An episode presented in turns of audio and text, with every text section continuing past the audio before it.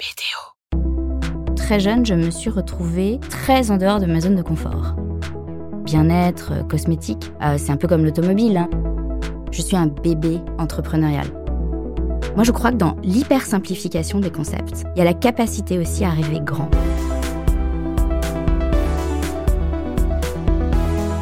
Bienvenue dans Coulisses de CEO, le podcast qui met à nu les dirigeants. Je suis Arnaud Naudan et dans chaque épisode, avec mes invités, on décrypte les challenges des leaders d'aujourd'hui et de demain. Bienvenue dans ce nouvel épisode de Coulisses de CEO. Aujourd'hui, j'ai le plaisir de vous présenter Sabrina Erlori Rouget, la PDG dynamique d'Aromazone. Alors, Aromazone est un leader français en beauté et bien-être 100% naturel. Euh, Sabrina est diplômée d'HEC Paris en 2003, puis elle a tracé un chemin impressionnant dans l'industrie des cosmétiques. Euh, avant de rejoindre Aromazone, elle a dirigé des marques telles que MAC Cosmétiques en France et géré l'Occitane en Europe. Salut Sabrina. Salut Arnaud.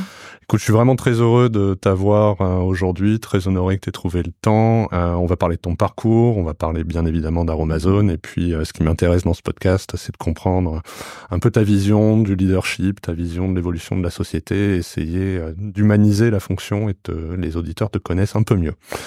Donc écoute, est-ce que tu peux, ben, dans un premier temps, te présenter, me dire d'où tu viens, et puis peut-être me décrire rapidement la première partie de ta vie? Alors, donc, euh, moi, j'ai 44 ans, deux enfants en bas âge. Je le dis parce que c'est quand même assez structurant pour Quel pas mal de sujets dont on va se parler plus tard. Ils ont 6 ans et demi, c'est des jumeaux. Mhm. J'ai un petit garçon et une petite fille. Euh, j'ai passé un peu par hasard, euh, quasiment en fait toute ma vie euh, dans la beauté.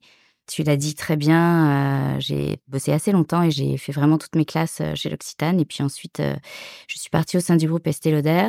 Et la première partie de ma vie, puisque c'était ça ta question, Mhm. donc moi je suis française, née à Paris, j'ai grandi en banlieue parisienne et, et ensuite j'ai fait euh, ma prépa et mon école de commerce en France.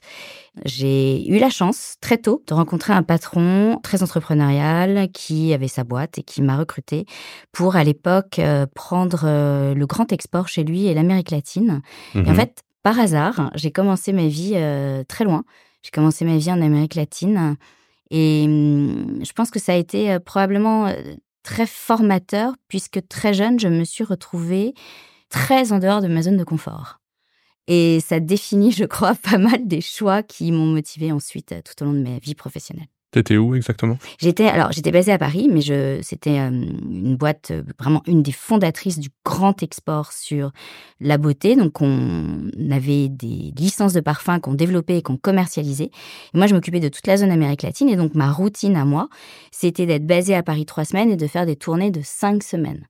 Donc Mhm. j'étais pas géographiquement basée en Amérique latine, mais enfin c'était pas loin d'être tout comme puisqu'il y a quasiment la moitié de mon année où j'étais en Amérique latine et je couvrais toutes les géographies euh, presque en rigolant de Miami jusqu'à l'Argentine.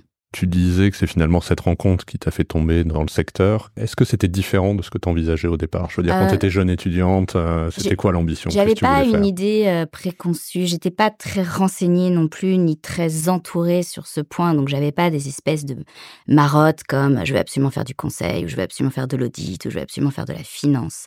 Je savais pas vraiment quelle réalité revêtaient euh, tous ces domaines. J'ai intégré HEC beaucoup sur euh, les matières plus littéraires. J'étais Mhm. euh, une des majors en philosophie, par exemple, ce qui est un profil déjà un peu atypique.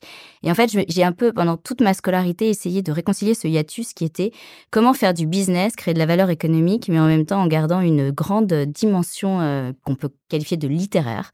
Et à un moment, j'en étais arrivée à la conclusion que le, job parfait, ce serait planning strat euh, dans la pub.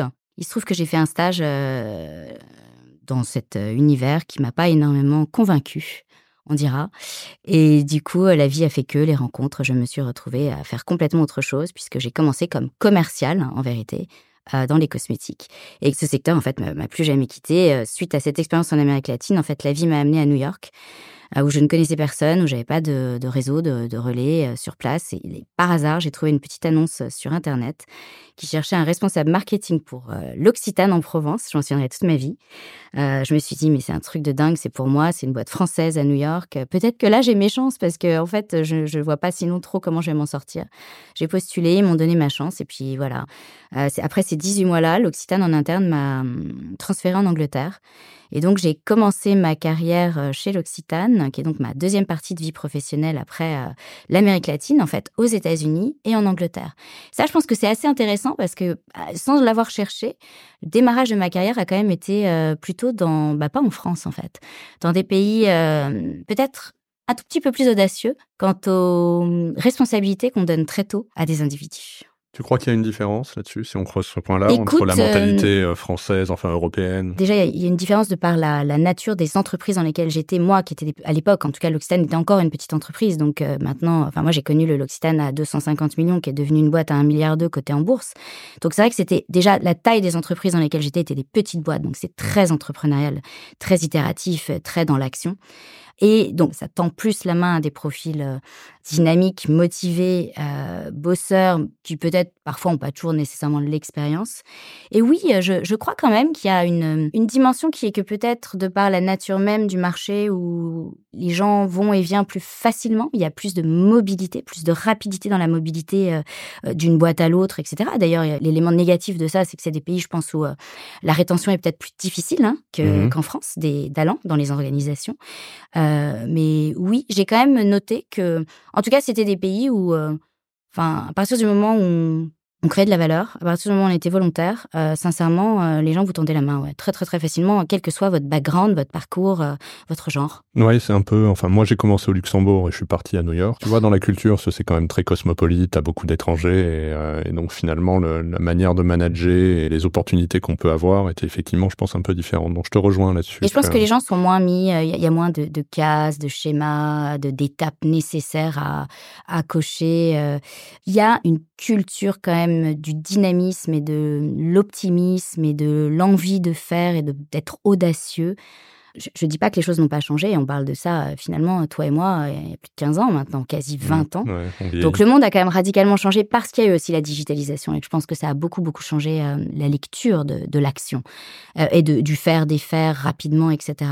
Mais en tout cas, à cette époque-là, avant les années 2010-2011, qui sont vraiment le départ pour moi, je, trouve, hein, du digital, euh, ouais, ça a été, enfin, c'était net. Hein. Je pense que c'était quand même très clair. Donc, tu te retrouves à Londres Ouais, je me retrouve à Londres. Film. Donc là, tu es responsable. Hein, Moi, je suis responsable marketing euh, chez l'Occitane et pas du tout core business. Parce que ça aussi, c'est assez amusant. En fait, à chaque fois, je, suis un petit peu, euh, mais, mais c'est bien. Enfin, ça a été très formateur. Euh, rentrer un peu à, côté, hein. c'est-à-dire que la filiale américaine, c'était quand même une filiale à l'époque compliquée, qui gagnait pas d'argent.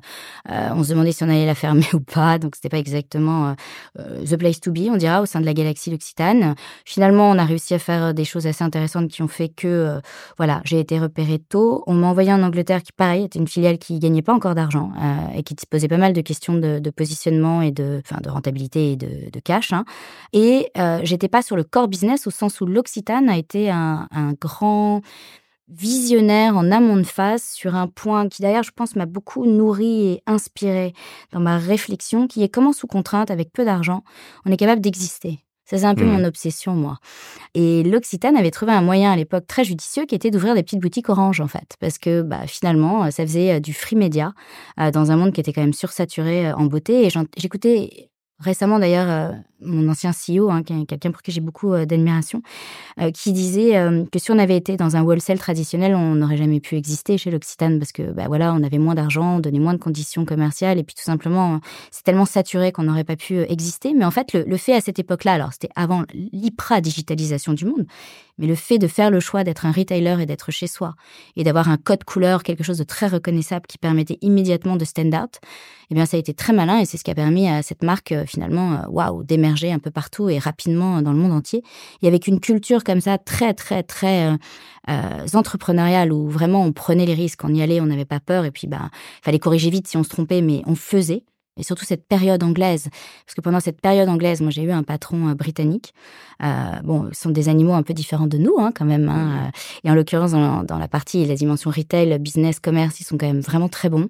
Et cet homme m'a beaucoup appris et m'a appris à être audacieuse. Alors, qu'est-ce qui s'est passé ensuite? Suite à l'Angleterre, j'ai été repérée par le patron France, hein, qui m'a ramené en France.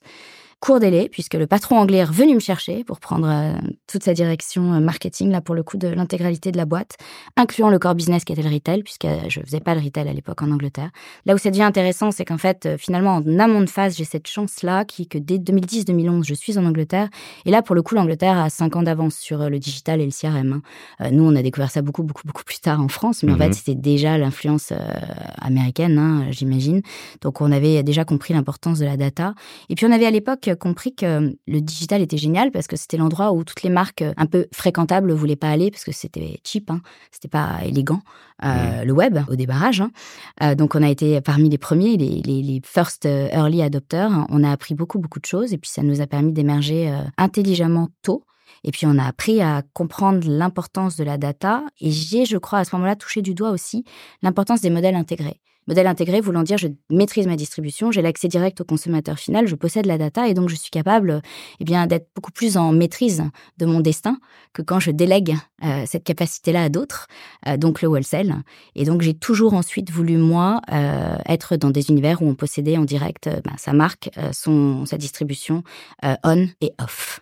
Et la, raison pour ça, pour qu'on comprenne bien, euh, pour ceux qui sont pas dans le business, c'est justement pour pouvoir avoir la bonne connaissance de tes clients et euh, c'est ça l'enjeu en fait. C'est la bien sûr, c'est la connaissance client, c'est la capacité à adresser leurs besoins de façon euh, rapide, intelligente, en amont de phase d'ailleurs, en récoltant et on en parlera probablement avec le modèle Aromazone leur desiderata, parce qu'on est capable de les interroger ou voire même ils vous parlent en direct.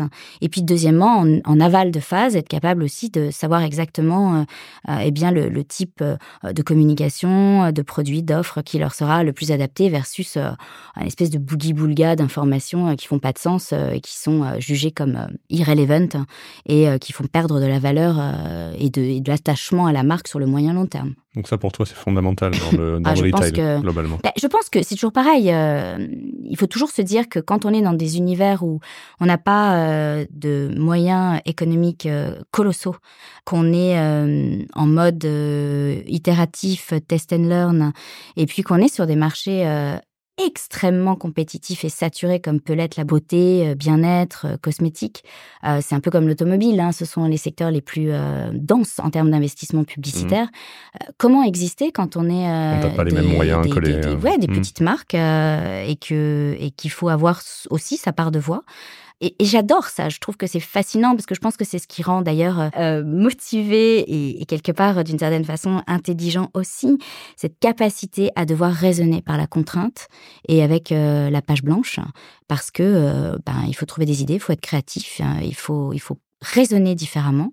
Et la data a été très tôt, en tout cas pour des organisations comme la nôtre à l'époque, une capacité de prendre des parts de marché euh, en amont de phase, avant que les autres ne rattrapent par des surinvestissements, parce que justement, euh, on a toujours euh, bah, essayé d'être là et de défricher ce qui se dessinait, ce qui était émergent, et on continue à le faire aujourd'hui, nous, dans un autre business aujourd'hui qui est, qui est Amazon, bien sûr, parce que euh, c'est très important. Ça nous permet euh, tout simplement eh bien, d'exister, voire de croître euh, et de prendre des vraies parts de marché dans un monde qui sinon est statique et reste statique. C'est intéressant, là je, je, commente ce que tu viens de dire sur, sur le fait que finalement, enfin si je comprends bien, tu dis que si on est sous contrainte, notamment qu'on n'a pas les mêmes moyens que les gros, ça t'oblige une chance. à, et dans le monde actuel, à te poser plus de questions. Dans le monde actuel, je crois que c'est la chance. Ouais, c'est intéressant. Ça donne beaucoup d'espoir à ceux qui sont pas, mais oui. qui ne ah, justement pas complètement. forcément les moyens des grands pour pouvoir exister sur leur marché. Absolument. Euh, on va creuser. À quel moment tu quittes l'Occitane? Qu'est-ce qui te fait quitter? Je quitte l'Occitane en 2016. Ça fait neuf ans que je suis dans l'entreprise.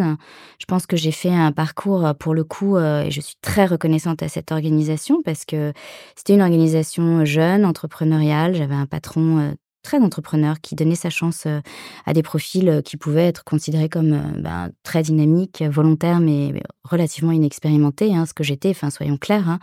Il m'a donné une, la DG de la France, qui était le deuxième marché monde, qui était le marché domestique en plus de l'entreprise. J'avais 34 ans. C'était une entité qui faisait quasi 90 millions de chiffre d'affaires. J'avais jamais géré un réseau retail à proprement parler. Je ne savais pas ce qu'était un PNL. Donc, enfin, je, vraiment, je rends grâce à ça parce que c'est courageux quand même. C'est alors tout le monde me dit oui, bien sûr, mais enfin, il savait qu'il allait t'en sortir. Bah non, c'est un risque. Il aurait pu prendre quelqu'un d'expérimenté. Il m'a choisi moi. Il m'a jeté dans le grand bain. Et ensuite, euh, bah, j'ai pris euh, la DG Europe. Euh, j'étais au Comex de la boîte. C'était une boîte côté, donc j'ai quand même fait beaucoup beaucoup de choses de cette entreprise de façon rapide. C'est une boîte où effectivement on avait quand même la, la, capacité de changer de poste tous les 18 mois puisque la boîte elle-même croissait à un rythme vertigineux. Et j'ai tout appris dans cette entreprise. Hein. Euh, avec ces deux patrons hein, réellement hein, qui m'ont beaucoup structuré, qui étaient mon CEO euh, euh, monde, qui s'appelle Emmanuel Hosty, et mon patron britannique qui s'appelle David Boyton. Très tôt, du coup aussi, on s'est intéressé à la data, on s'est intéressé au digital, on a mon face par rapport à beaucoup d'autres.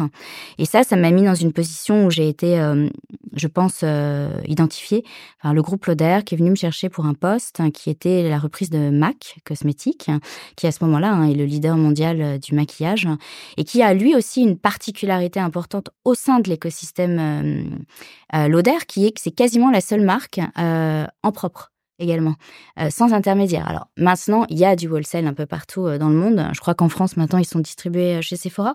Mais à l'époque, on avait nos magasins et notre site e-commerce. Basta. Mhm. Et moi, ce qui m'intéressait chez Mac aussi énormément, donc ça faisait 9 ans que j'étais chez Occitane, j'avais, je pense, fait le tour. Et puis j'étais arrivée un peu au top hein, de ce que je pouvais faire dans cette entreprise. Et puis on vient me chercher il y avait chez Mac quelque chose qui vraiment me, fascinait, je crois vraiment, il n'y avait pas d'autre mot, et, qui euh, a aussi beaucoup quelque part inspiré le move d'après chez Amazon, c'est que Mac à l'époque était considéré comme probablement la plus grande marque communautaire, en tout cas dans le monde de la beauté, au monde, qui était une marque de cooptation, de bouche à oreille, et qui était aussi une autre façon bah, de recruter, euh, de travailler euh, la marque, son appétence, la satisfaction client, le buzz, euh, et qui finalement était quelque part en, cette marque ignorait ça à ce moment-là et bien sûr l'a découvert après, mais c'était quelque part un peu les réseaux sociaux avant les réseaux sociaux en fait. C'était déjà une marque social avant l'explosion du social tel qu'on l'a connu euh, dans nos métiers euh, plus tard. Et ça, euh, en plus du réseau intégré évidemment de la possession de la data, je crois que c'est vraiment ce qui a fait que j'avais envie de comprendre les ressorts de ça et de voir comment moi aussi bah, je pouvais alimenter et être créatif par rapport à ces ressorts. Et ça a été pareil une école extraordinaire sur le social justement pendant trois ans. Et puis ce qui m'a permis en fait de façon, je dirais quelque part assez logique, euh, presque. il y a une espèce de cohérence assez dingue en fait. Pas du tout. Euh, là, c'est de la post-rationalisation ce que je fais, mais en réalité, euh, Aromazone, c'est un peu l'aboutissement vraiment réel mmh de ce modèle intégré, ce modèle très data, euh, ce modèle très communautaire de l'Occitane plus Mac, avec beaucoup plus d'éléments supplémentaires. Je pense que l'élément vraiment majeur, c'est l'impact, l'utilité on en parlera. Euh, moi, je crois que ce qui me motive beaucoup à ce moment-là, c'est que j'ai envie de faire des trucs aussi euh, très utiles et de me sentir utile. Et puis, euh, j'adore ce que j'ai jamais connu avant, finalement, et ce qu'a Amazon, ce qui en fait un ovni aujourd'hui, c'est le côté bottom-up et pas top-down dans l'approche, qui est l'écoute, l'écoute active de la communauté. Et en fait, on, peut parler quasiment de co-création de la marque avec la communauté, au sens où en écoutant euh, de façon euh, continue les désiderata de la communauté, et ça on pourrait en parler hein, d'un point de vue concret, hein, comment ça mmh. marche, etc. Eh bien en fait, euh, on est une entreprise où quasiment tout ce que l'on fait est déjà, on peut presque dire, prévendu, dérisqué, parce qu'il est demandé par un socle mmh. de consommateurs suffisamment large pour qu'économiquement les risques soient très maîtrisés. Et ça, je pense que c'est un espèce d'aboutissement de modèle économique qui est dinguissime en fait, et qui existe assez peu. Donc au moment où tu arrives chez Amazon, peut-être préalablement, Qu'est-ce qui t'a fait quitter Mac? Qu'est-ce qui t'a plu dans le projet? Et, finalement, les fondateurs d'Aromazone, qu'est-ce qu'ils sont venus chercher chez toi? Alors, il y, a plein de questions là. La, première question, moi, à ce moment-là, je crois que pour le coup, je suis dans une grosse corpo, dans une marque extraordinaire, dans une, entreprise extraordinaire. Mais en fait, j'ai quand même la bougeotte parce que j'ai quand même été élevée euh, dans un monde entrepreneurial. Je suis un bébé entrepreneurial. Certes, dans des organisations, mais j'ai démarré auprès d'un entrepreneur. Ensuite, je vais chez l'Occitane pendant 9 ans. Donc, euh, moi, j'ai besoin que ça aille très, très vite et j'ai besoin d'impact. Donc, je pense que je commence à me dire, euh, bon, euh, le move d'après, il faut qu'il soit probablement dans une organisation très entrepreneuriale. Deuxièmement, je suis à ce moment-là dans un espèce de hiatus personnel très fort qui est que je découvre l'engagement. je suis très engagée associativement. Dans plusieurs assos, euh, trois en particulier, euh, une sur l'éducation des filles au Cambodge, parce que c'est tout ça, c'est des rencontres, hein, avec Tina Kiefer chez Toutes à l'école, deux auprès de Rada Atem pour la Maison des femmes de Saint-Denis, et trois auprès d'Anne-Cécile Melfert pour la Fondation des femmes. Moi, j'ai un rôle très clair et précis au sein de ces organisations-là. Je suis au board et j'organise ou je participe très très très activement à la levée de fonds parce qu'en gros moi c'est ce que je sais faire hein. enfin je m'improvise pas sur autre chose hein. de la levée de fonds et de la mise en relation et donc je me dis je prends quand même énormément de plaisir au monde associatif et je me dis comment j'arrive à réconcilier du business, parce que je prends aussi énormément de plaisir à créer de la valeur économique, hein. n'ayons pas peur des mots, j'aime le business, mm. et en même temps j'ai quand même envie d'impact, mais d'impact sociétal à grande échelle. Et je me dis, waouh, bon, c'est sympa, mais j'y terre, hein. toi ça met du temps hein, quand même, ça met beaucoup beaucoup de mois de me dire à quel endroit ça, ça peut exister. Et on vient me chercher, par hasard, un chasseur euh, vient me chercher en amont de phase euh, pour euh, donc cette entreprise qui s'appelle Aromazone, qui rentre en due deal pour une vente, puisque la famille souhaite vendre l'entreprise. Et euh, je te fais grâce des différentes étapes, puisqu'il y en a eu 50 000. C'est vraiment une histoire avec mmh. des rebondissements dans tous les sens, qui est d'ailleurs formidable, parce que les gens se disent Ah ouais, c'est facile, oh là là, ce truc-là, ting-stang, les étapes s'enchaînent. Mais en fait, pas du tout. Hein. C'est un an de. Euh, je pars avec un fonds au début qui passe pas le premier tour, ensuite je dois me repositionner. J'ai la chance de choisir le bon fonds, mais c'est une rencontre. Puis ensuite, on est 10 senior advisors, puis à la fin, il y en a qu'un, puis il faut pitcher au board, on investit, puis ensuite, il y a une chasse qui est relancée Enfin, le truc dure un an. Hein. C'est pas, euh, mm. tu vois, c'est pas un truc facile, easy, pas du tout. Et c'est quelque chose qui me demande aussi beaucoup d'intensité, moi, de, motivation et puis de, concentration pendant un, temps assez long. Mais surtout, moi, je me dis, une entreprise comme Amazon, euh, moi, je pense que c'est, euh, et je reste à ma place, mais pour moi, c'est l'entreprise de notre génération, c'est la boîte de ma génération euh, sur la beauté. À ce moment-là, j'en ai la conviction, en tout cas, j'en suis sûre. Donc ça, je peux pas le rater. Enfin, ça se présente, je vais me battre jusqu'au mmh. bout pour l'intégrer.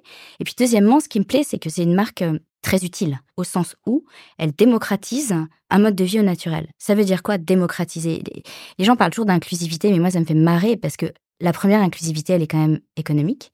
Euh, à partir du moment où tu peux pas te payer un produit, enfin d'ailleurs on l'a vu euh, dans le bio, hein, tu vois l'alimentaire bio, mmh. bah, c'est super mais c'est devenu un produit de riche. Donc en fait les gens ils sont tous retournés euh, dans du pas bio quoi. Hein.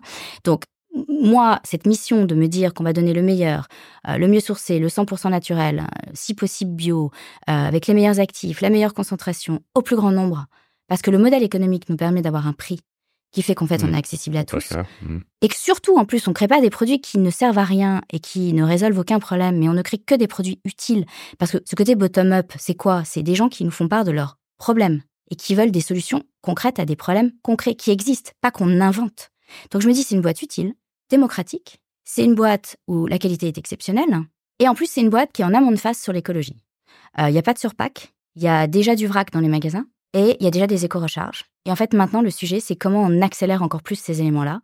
Donc, je me dis, enfin, c'est quand même, euh, enfin, en ce qui me concerne, moi, à ce moment-là, je me dis, c'est même presque un signe de la vie, de cette quête que tu as de vouloir réconcilier de l'engagement sociétal, de l'engagement citoyen, essayer de faire mieux les choses, et en même temps, quand même, euh, faire du business. Et en plus, faire du business dans un contexte qui, là, pour le coup, prend une autre dimension, parce que quand tu rentres en LBO avec un fonds, bah, là, c'est vraiment du business, quoi. Hein. Mmh. Euh, ben, ça a l'air d'avoir coché pas mal de cases. Les ingrédients ont l'air d'être quand même sacrément réunis, donc euh, je vais me battre. Ouais, je vais essayer, ouais, je vais essayer d'y aller. Hmm. Et, et, je ne regrette pas une seule seconde. Est-ce que tu peux nous en dire plus sur réellement, voilà, quelle est la, la mission d'Aromazone? Alors, Aromazone, né euh, au tournant des années 2000, euh, c'est un forum, c'est un blog créé par deux sœurs absolument géniales, brillantes, auxquelles je rends hommage, qui sont passionnées d'huiles essentielles au démarrage. Euh, c'est des filles qui connaissent les plantes, euh, qui sont ingénieurs chimistes, passionnées par euh, finalement la façon dont les huiles essentielles résolvent depuis la nuit des temps énormément de problématiques, hein, bien-être, beauté. puis elles sont aussi tellement érudites en la matière qu'elles connaissent aussi les synergies. Donc elles, lancent un blog juste sur leur temps mort hein, pour partager leur passion, comme c'était le cas d'ailleurs énormément au démarrage hein, des blogs, des forums, etc. Elles ont rapidement une communauté assez énorme qui s'agrège, qui se coopte et qui les remercie. et ça, c'est très important. Te raconte cette étape parce qu'en fait, il y a dans la mission d'Aromazone la mission aussi de pédagogie et de transmission de savoir. Euh, la boîte, elle démarre par du savoir scientifique qu'on transmet au plus grand nombre. La communauté les remercie. Euh, la communauté leur dit bah, c'est génial, mais on est au tournant des années 2000. J'habite à X. Euh, moi, j'ai pas euh, autour de chez moi la capacité d'acheter de l'huile essentielle de sauge sclarée bio. où est-ce que je me fournis? Donc, vous seriez gentil de nous aider aussi à avoir accès à la matière première.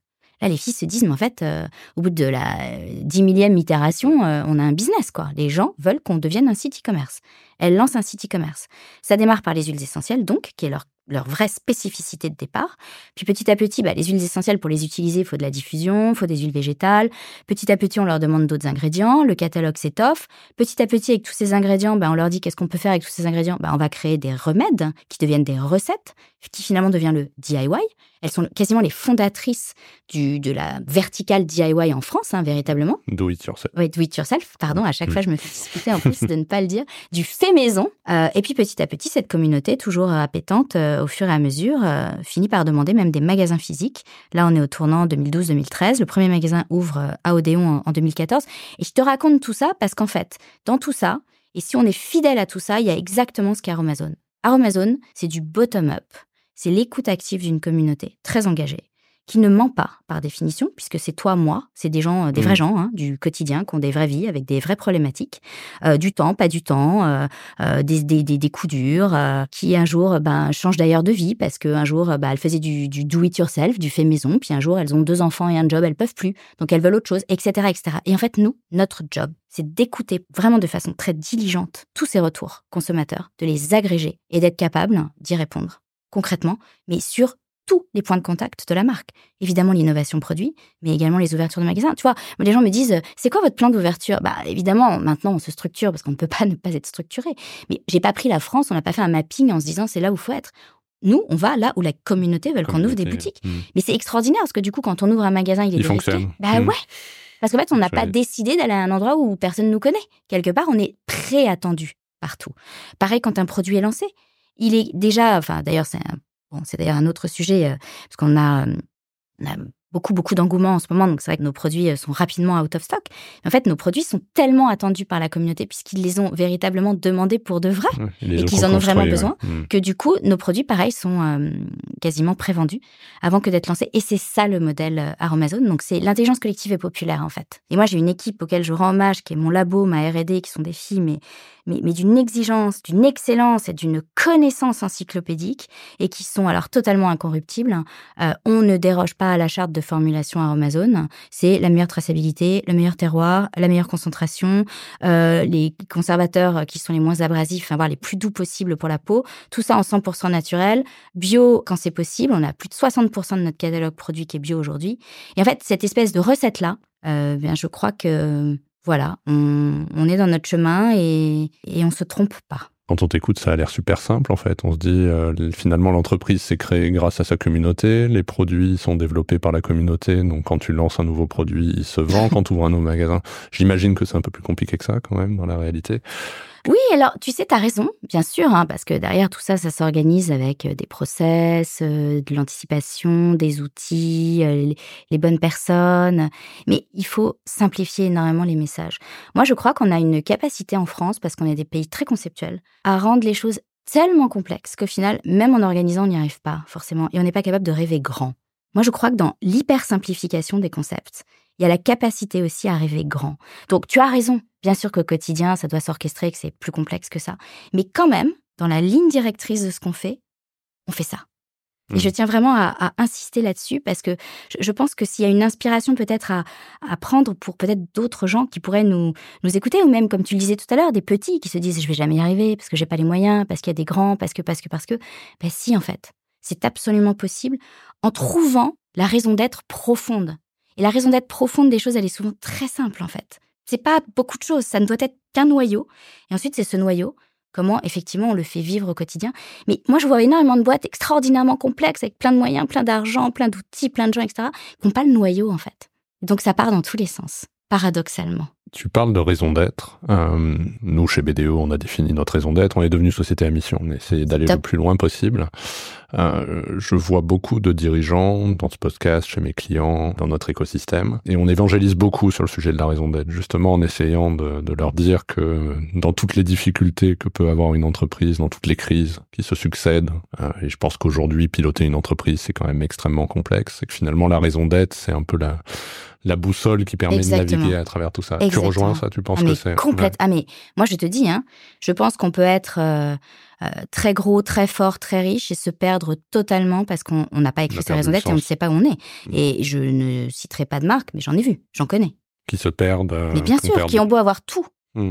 tout posséder et qui ne sont plus capables, eh bien, de ne pas se faire quelque part grignoter ou voire manger, avaler par d'autres et des plus petits. Tu as évoqué le sujet de, de la transition écologique, euh, de la durabilité. Où est-ce que vous en êtes là-dessus? On a euh, énormément de travail, euh, comme tout le monde. Après, on, a la chance d'être nativement RSE. L'entreprise, et ça je peux très librement en parler, puisque c'est vraiment pas ma décision, puisque moi j'ai hérité de ça, mais c'est un élément de discipline extraordinaire, qui est que chaque chose que nous faisons euh, doit être le plus responsable possible, nativement.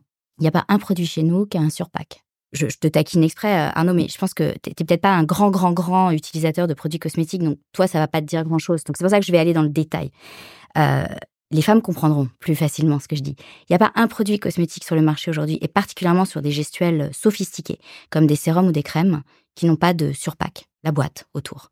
Et en plus, il y a eu, euh, depuis euh, ben, des générations et des générations, une espèce de, valorisation énorme du cérémonial. On te donne un sac, et on te donne un ruban, mmh. Et on te donne une, du cello. Et puis à l'intérieur, tu as encore du cello, et puis tu as encore une étape de protection. Et puis ensuite, tu as l'opercule de protection. Et, en fait, tu as 50 étapes de packaging. Et c'est quelque part presque ce qui fait que, waouh, c'est c'est bien, c'est prestigieux, c'est... Et en fait, Aromazone, depuis le début, fait le choix de n'avoir aucune boîte, aucun surpack. Donc nous, t'achètes nos produits, il y a juste le contenant pour tenir la matière première. Alors, ça n'a l'air de rien, mais en fait, c'est révolutionnaire. Mmh. c'est énorme. Mmh. En termes d'impact par an, on l'a jamais quantifié puisqu'on mmh. n'a pas d'historique, puisqu'on n'a jamais eu de pack. Mais si un jour on s'amusait, quand on aura le temps, hein, on a vraiment d'autres choses à faire, mais si un jour on s'amusait à mesurer l'impact qui a été évité par ça, mais ce serait colossal. Et en fait, et, j'ai envie de te dire presque en rigolant, si on obligeait toutes les marques à faire ça, mais l'impact serait colossal. Donc ça, c'est le premier élément. Ensuite, tu as ce, contenant qui contient la matière première, alors que ce soit de la matière première brute, non transformée ou de la formulation de nos laboratoires. Et puis, tu as la capacité à se dire, OK, l'étape d'après, euh, quand on a ça, c'est euh, de faire en sorte que ben, quand j'achète un flacon en verre une fois, je puisse le réutiliser ad vitam aeternam. Parce que je vais utiliser des recharges. Pareil, les recharges, ça existe depuis quelques années, mais en fait, euh, bon, c'est quand même assez peu acheté. Hein. Quand on regarde mmh. les pourcentages de recharges vendues par rapport à la taille de la catégorie, c'est ridicule. Et là, nous, on est quand même hyper fiers. Alors, encore une fois, c'est un long chemin, il y a tout à faire.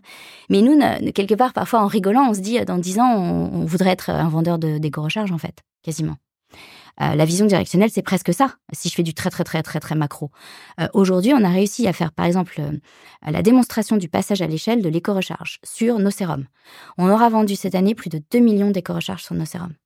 Le sérum, c'est quand même un produit très sophistiqué hein, dans l'utilisation euh, beauté des femmes. c'est des produits euh, qui sont soumis à des tests labo, c'est des produits qui sont soumis à de l'efficacité. Euh, eh bien, même ces produits-là, qui en général font très peu appel à des éco-recharges, on aura vendu plus de 2 millions d'éco-recharges en France.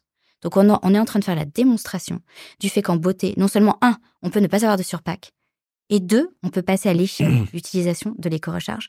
Et là, je te dis 2 millions, c'est peut-être 4 l'année prochaine, c'est peut-être 6 l'année d'après. Ça veut dire qu'en fait, c'est possible. Et ça veut dire qu'en plus, c'est très inspirant, je trouve, même pour euh, notre secteur d'activité.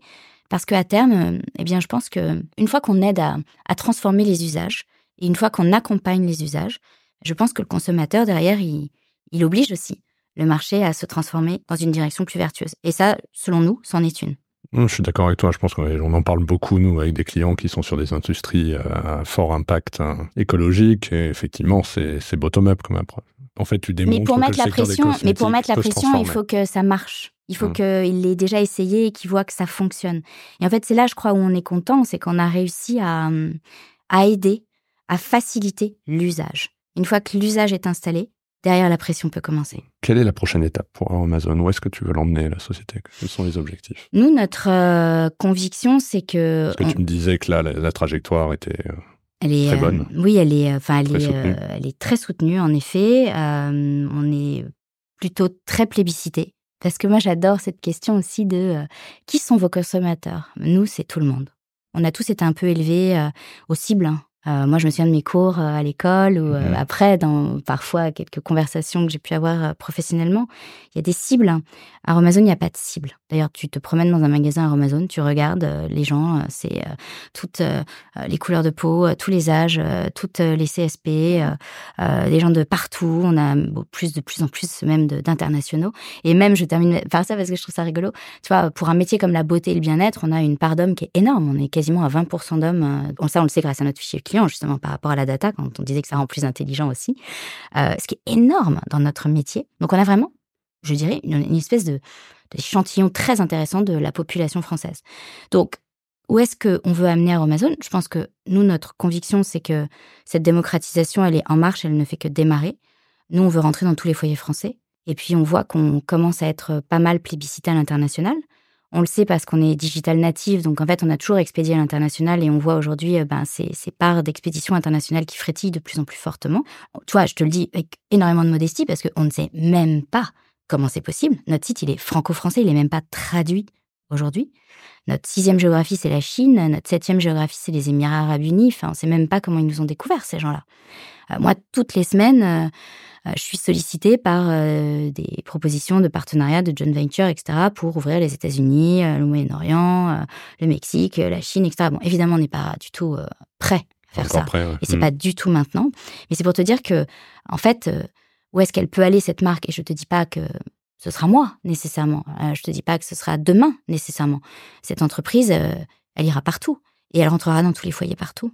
Enfin, je vois pas comment c'est possible autrement. Non, mais c'est une réponse euh, peut-être que tu vas trouver naïve, mais je, je, c'est ma conviction profonde en tout cas. C'est ma conviction hmm. profonde. Tu te qualifierais d'ambitieuse Ah oui. Euh, bah mais c'était voulu d'entrée bon, Je sais pas. Euh, tu vois, ce mot, il faut le, faut le dédramatiser. c'est pour ça que je te pose Ah, mais carrément, mais moi, je, je, le dis, moi, je suis ambitieuse. Et ambitieux, ça veut juste dire se donner les moyens de réaliser son potentiel. Point. Parce je France, c'est encore mal vu. Mais, mais, justement, enfin, il est temps de dire que les gens doivent changer de logiciel. À quel moment on empêche les gens de réaliser leur potentiel? Et à quel moment les gens n'ont pas envie d'être exigeants par rapport à leur potentiel? Alors, il y en a probablement, et grand bien leur face, mais c'est pas pour autant que ceux qui veulent progresser, euh, grandir, apprendre, avoir de l'impact, euh, n'ont pas le droit d'essayer de le faire. Donc moi, je considère que l'ambition, c'est juste ça, c'est pas plus que ça. Et j'ai donc toujours, euh, effectivement, euh, essayé de, progresser, de mmh. grandir, d'apprendre et puis euh, de faire les choses du mieux possible. Et j'ai toujours pris chaque responsabilité qui m'était donnée comme quelque chose de très important dont je devais être à la hauteur. Exigeante envers toi-même ah, Très, ouais. Et puis pas que par rapport à moi. Avec, les autres ah, aussi. bien sûr. Tu penses que c'est une caractéristique des dirigeants Je pense que... C'est une nécessité. Ah oui, je pense que c'est une nécessité. Mmh. je pense que d'ailleurs, c'est du respect tous les gens euh, que j'ai pu croiser dans ma vie avec lesquels on arrêtait d'être exigeants, c'était ceux sur lesquels on avait déjà tiré un trait. Voilà ma conviction. Quand on aime les gens, quand on croit en eux, quand on les respecte, on est exigeant. Là aussi, quand je t'écoute et, par rapport à ton parcours et les différentes étapes, tu as beaucoup parlé d'engagement, à la fois euh, celui que tu incarnes maintenant pour Amazon, mais euh, tu disais même ton engagement a commencé plus personnel que, que professionnel. Euh, je m'étais noté de te poser la question, quels sont tes combats en J'en ai déjà Alors, un peu avec ce que tu viens de me dire, je pense que ce sera, que ce sera facile. Donc, ils étaient dans beaucoup d'associations et tout tourne autour de la position de la femme. oui, alors ça, c'est, alors ça, c'est drôle parce qu'effectivement, je sais pas comment l'analyser euh, je ne sais pas si c'est psychanalytique peut-être. En tout cas, ça n'a pas été voulu. Je suis euh, une vraie, alors j'enfonce des portes ouvertes là, mais euh, la beauté, la poésie, la magie de la vie, c'est les rencontres. Hein. c'est un moment tomber amoureux, fou de quelqu'un, de son travail, de son projet. moi, ces trois femmes-là, je leur rends hommage parce que je les trouve juste très très supérieures à, la normale. Enfin, elles sont elles sont elles sont à part. elles ont fait des choses absolument remarquables et à partir du moment où elles m'ont demandé de les accompagner. Euh, je ne pouvais pas rester sur un strapontin, quoi. C'était pas un combat à la base, c'est pas ce que tu as fait sur rencontre-là, tu t'es engagé. Et c'est pour ça que je trouve que c'est et c'est bien de, de, le dire comme ça aussi, parce que tout le monde, du coup, peut le faire Parce que tout le monde peut tomber amoureux. J'aimerais qu'on en parle de ça, parce que c'est euh, j'ai ce questionnement moi-même, titre personnel, et puis avec BDO. Et donc, on accompagne, on fait pas mal de causes, hein, et, sur beaucoup de sujets qui sont différents. Tu vois, je disais qu'on soutenait euh, l'association Hope et, ouais. et Annabelle Bourran. On fait d'autres actions sur l'environnement. Et en fait, parfois, on m'a reproché que on aille un petit peu partout, qu'il n'y ait pas forcément de, de stratégie, qu'on n'ait pas choisi un domaine. Et effectivement, la raison pour laquelle on l'a fait comme ça, c'est que c'est finalement les rencontres et que euh, bah, tu rencontres une personne euh, qui te présente son projet, son combat, tu trouves ça, tu trouves ça intéressant et donc t'accompagnes. Mais parfois, on pourrait me le reprocher. Bien donc, sûr. tu vois, je, je, je le souligne. Mais c'est normal parce que toi, tu es à la fois euh, l'homme et la boîte. Mm. Euh, là, moi, il y a une vraie dichotomie entre mon entreprise et les engagements de mon entreprise qui sont pour le coup, euh, bah, on s'en est parlé, hein, très euh, euh, sur la, la durabilité et la démocratisation. Mhm. euh, et l'inclusivité hein, par euh, la qualité euh, et le, le rapport, le très fort et très bon rapport qualité-prix. Et ensuite, il y a moi en tant qu'individu.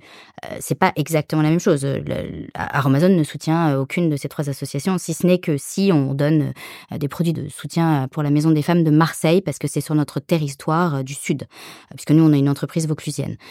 Voilà, donc c'est la première dichotomie quand même qu'il faut Mm. bien faire par rapport à toi et moi, hein, en vérité. Ce qui est très important, c'est de trouver des gens qui font et qui font des choses qui ont de l'impact. Et si cet impact-là, euh, il est suffisant et qu'il te satisfait, euh, de toute façon, euh, toute personne qui se bouge pour changer euh, les choses mérite euh, d'être soutenue. Donc moi, ça me va très bien. hein.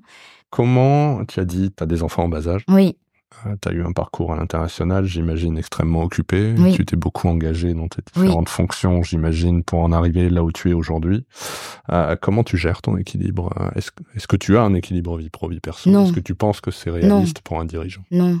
Alors, euh, je sais que c'est pas la bonne réponse, mais euh, euh, je ne sais pas si on peut parler d'équilibre. Enfin, sincèrement, je je laisse pas les choses derrière moi. C'est-à-dire, je rentre pas chez moi, en... j'éteins pas mon ordinateur sans penser à mon travail.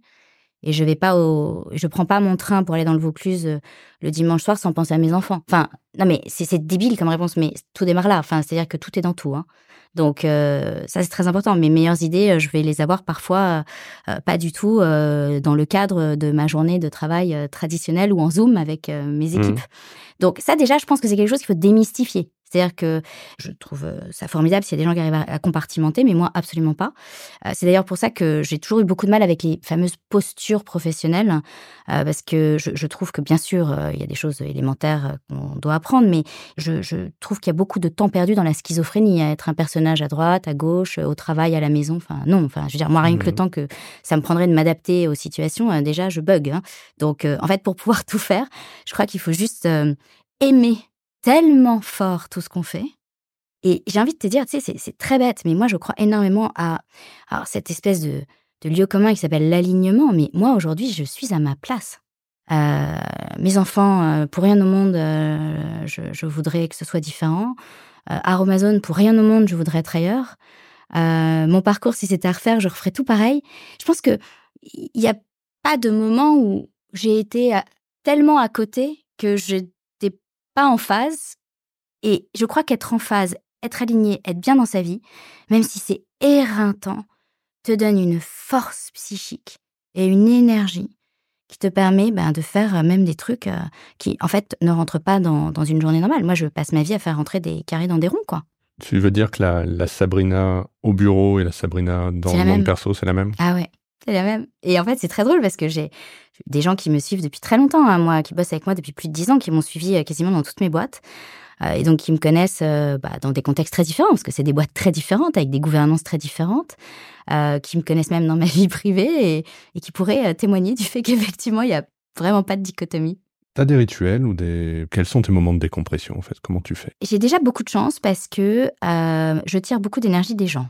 Je pense que donc je passe ma vie avec des gens quand même, hein. beaucoup, beaucoup, beaucoup tout le temps. J'en rencontre, euh, je suis avec mes équipes, euh, je, je, je, je brasse une masse de contacts humains.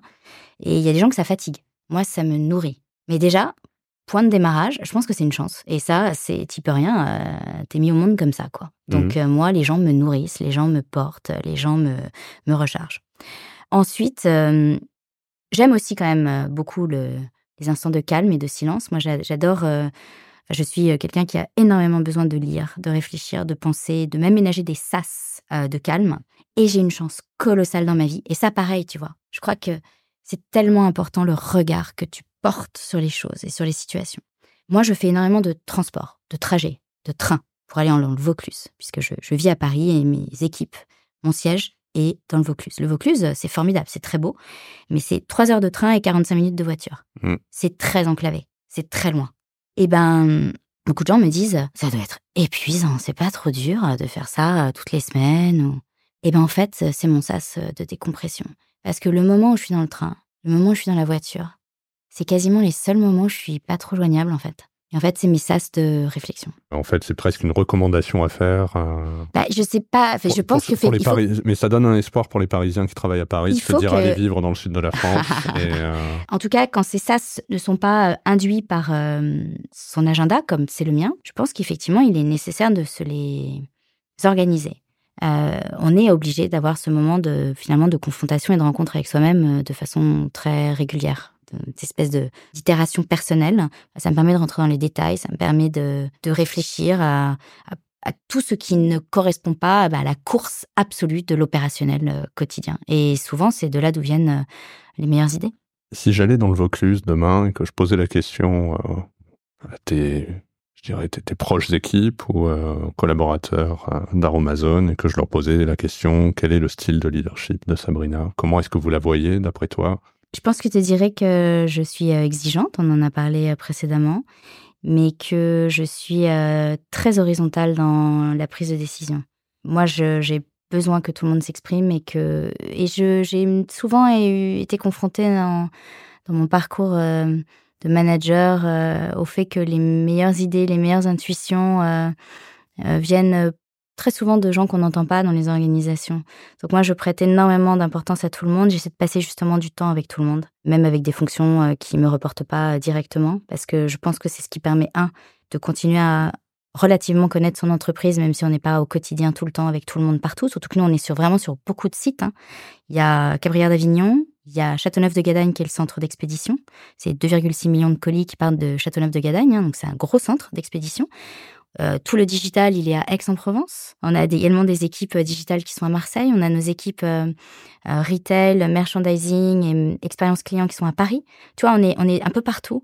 Donc en fait, c'est très important pour moi de passer du temps avec un peu tout le monde, tous les services et d'écouter et de laisser une part de voix très forte. Donc je pense qu'il dirait que je suis exigeante, mais hum, très démocratique justement dans la façon dont la gouvernance s'opère. Tu vas dans les, dans les magasins, tu passes du temps. Ah bah oui, évidemment. Je- Parce que j'ai fait un épisode euh, avec le CEO de Bash. Ouais. Lui il me disait euh, passer une, une journée par semaine. Si on devait donner un chiffre, ce serait autour d'une demi-journée Ouais. par semaine Ouais, sur le terrain. ouais. fondamental. Ah, mais c'est fondamental. Ouais. Mais nous, en fait, nos communautés nous parlent de façon proactive et, où on les, sollicite, en fait. Donc, t'as, euh, ils nous parlent sur le site, ils nous parlent sur les réseaux sociaux. euh, mais quand je te dis ils nous parlent sur les réseaux sociaux, enfin, nous, on, a des très gros réseaux sociaux. hein. On est la première marque en France euh, en beauté sur TikTok avec 41 millions d'itérations avec le hashtag. On a un très gros site Instagram. On a, autour de 350 000, je crois, followers. Les gens nous parlent par message privé. Ils nous parlent sur nos posts.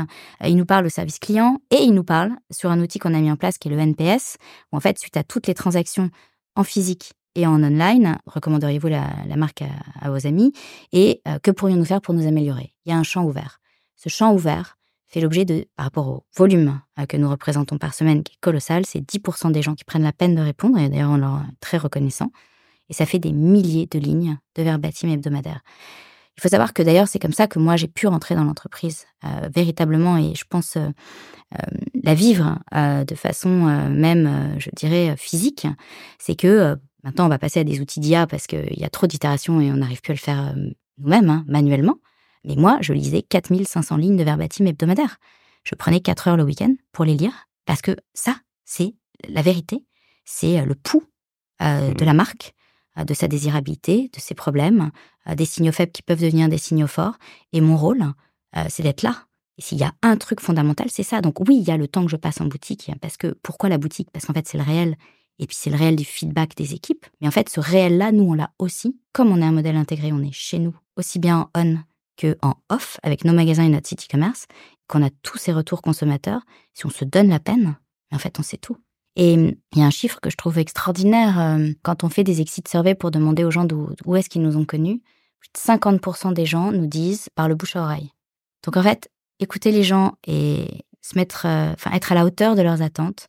De toute façon, pour nous, un, c'est vital, hein, évidemment, mais deux, euh, c'est le meilleur euh, investissement marketing finalement qu'on puisse faire si finalement je dois reprendre des terminologies classiques de notre univers, parce que une personne satisfaite va en parler à cinq personnes autour d'elle et ça mmh. c'est gratuit. Peut-être que ça arrivera, tu as encore beaucoup de temps, mais T'as jamais eu envie de monter ton propre business ou euh... Écoute, ça s'est pas présenté, on dira. T'as euh... pas eu ce besoin d'entreprendre? On voit qu'il y a une vague d'entrepreneuriat depuis quelques années qui est extrêmement importante, voire qui est presque préoccupante. Tout à fait HEC, mais euh, je crois que un diplômé d'HEC sur deux aujourd'hui part dans l'entrepreneuriat impact. C'est probable. Donc mm. peut-être que le marché n'arrivera pas à avaler toutes ces entreprises, toutes ces jeunes pousses, euh, et que quand même le métier d'entrepreneur est un métier extrêmement difficile. Tout le monde ne réussit pas. Je me dis comment est-ce qu'on fait pour ramener finalement ces jeunes diplômés qui ont envie d'entreprendre dans les entreprises. Ben, rendre les entreprises plus entrepreneuriales probablement. Voilà, et donc je me dis, est-ce que est-ce qu'on n'a pas nous une responsabilité en tant que dirigeants dans la manière de manager les équipes, de faire en sorte que la capacité d'entreprendre de nos équipes soit, ah bah, soit supérieure? Je pense que euh, au-delà de tout ce qu'on a dit, euh, ce qui fait que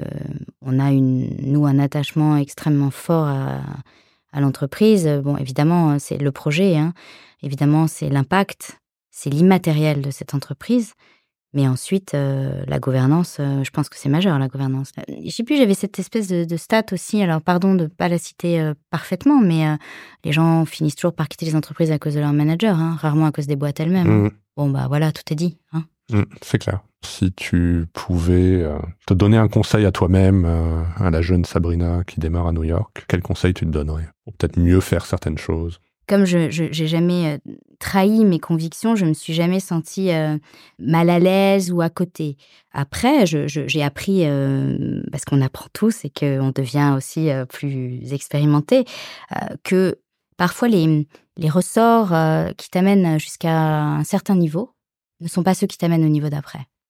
Je pense que beaucoup des grandes qualités, d'ailleurs qui souvent sont les qualités des entrepreneurs, hein, sont pas forcément euh, que les qualités qui sont nécessaires ensuite pour des gouvernances plus complexes. Euh, et moi, aujourd'hui, je suis effectivement dans des gouvernances, une gouvernance qui est quand même plus complexe, puisque j'ai beaucoup de parties prenantes.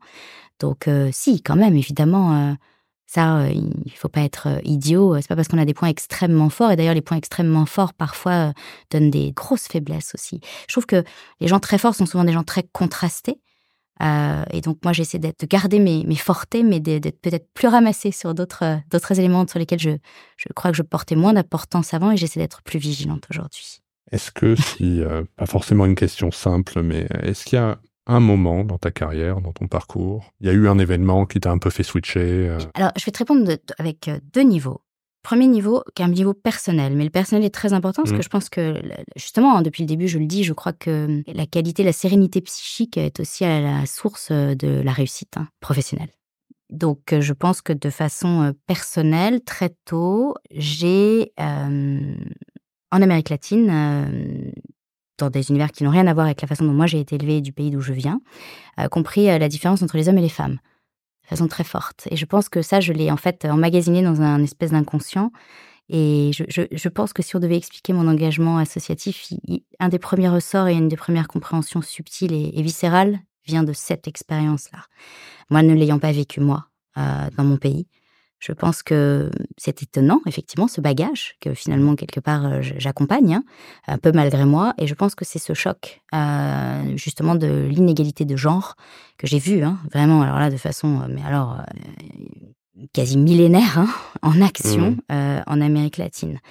Et ensuite, très tôt, pour te répondre de façon plus professionnelle, mais personnelle aussi. Et je le mets en musique quotidiennement je crois que l'élément discriminant qui faisait toute la différence, c'est la détermination. Et en fait, il n'y a pas tant de gens que ça très déterminés. C'est intéressant que tu dis ça, parce que j'en discute souvent euh, avec des collaborateurs, parfois dans les interventions que je fais dans les écoles, et la question, mais finalement, ce qui fait que certains ont des carrières plus rapides que d'autres, c'est effectivement l'engagement euh, et la détermination. je pense que c'est vraiment la caractéristique et ce qui nous rejoint tous dans ces fonctions de, de CEO. Pour finir, euh, et tu as noté qu'effectivement, j'étais pas un grand client des cosmétiques, mais si je devais acheter un produit chez Aromazone, qu'est-ce que je devrais acheter? Écoute, en te regardant, même si tu as une peau absolument remarquable, cependant, je me permettrai de te recommander l'acide hyaluronique. C'est notre absolu best-seller. On en vend un toutes les 10 secondes en France aujourd'hui. Sabrina, merci beaucoup euh, d'avoir accepté l'invitation. J'ai beaucoup apprécié notre discussion. Je te souhaite euh, le meilleur pour, euh, pour 2024, le meilleur pour Amazon et au plaisir de te revoir bientôt. À très bientôt. Merci de ton invitation. Merci beaucoup d'avoir écouté cet épisode de Coulisses de CEO. Je vous donne rendez-vous la semaine prochaine avec un nouvel invité. Pour ne manquer aucun épisode, abonnez-vous sur votre plateforme d'écoute préférée et partagez l'épisode parce que le podcast, finalement, c'est comme les valeurs d'une entreprise, ça se partage.